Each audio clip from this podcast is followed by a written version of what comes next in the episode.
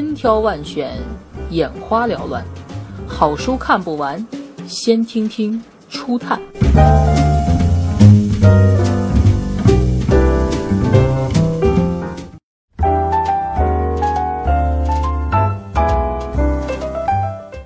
在星巴克要买大杯咖啡，这是一本教你精明购物、聪明省钱的经济学读物。作者吉本加生被称为日本平民经济学家。在星巴克要买大杯咖啡，从头至尾都贯穿着一个核心概念：交易成本。在价格构成中，占比最高的往往不是商品或服务本身的价值。而是无所不在的交易成本，物流、人力成本到租金，消费者的时间成本、信息成本到交通成本，都属于交易成本。因此，省钱要从学会计算交易成本开始，并不是东西越便宜就越省钱，潜伏在价格背后的交易成本不容小觑。这本书共九章，第一章。应该在超市还是便利店购买瓶装饮料呢？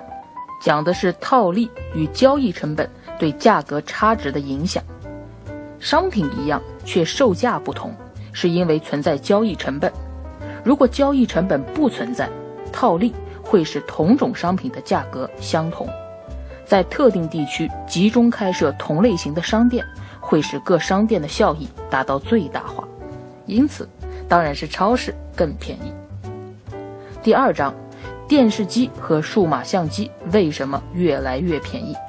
它讲的是规模经济效应助推家电产品价格下降。第三章，卖座电影的 DVD 光盘售价为何因人而异？讲的是消费能力的差别与价格歧视策略。作者发现。许多商家都会根据平均成本和消费者愿意支付的价格给商品定价，肯出高价的顾客就高价卖给他，只买便宜货的就便宜卖给他。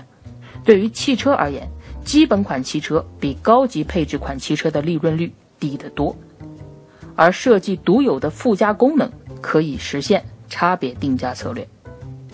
第四章，为什么手机的计费方式格外复杂？这一章告诉我们，通信公司利用各种各样的方法来区分手机用户。通讯公司会针对不同类型的手机用户推出不同的资费计划，而害怕麻烦的手机用户会成为差别定价的牺牲品。第五章，去星巴克应该买多大杯号的咖啡？这一章告诉我们，节约交易成本。对商家和消费者都有好处，所以买大杯咖啡是双赢的选择。第六章，百元店价格低廉的奥秘是什么？这一章告诉我们，有时附加成本比平均成本更重要。在百元店，对成本斤斤计较的消费者是不理性的。第七章，为什么现实中的贫富差距难以消除？作者认为。资产差距远比收入差距严重，资产差距问题从根本上很难解决，所以找准自己的比较优势，才会找到适合自己的工作。而外貌和资格证书不是获得高薪的充分必要条件。第八章，政府为儿童提供免费医疗，真的有助于减轻父母的负担吗？作者告诉我们，并不是这样。我们忘记了沉没成本的存在，及时止损，过度依赖政府的补贴会造成公共资源的浪费。第九章，日常生活中的价格与经济学，再一次提醒我们，应该学会从交易成本的角度分析商品的价格。精明购物，聪明省钱，你学会了吗？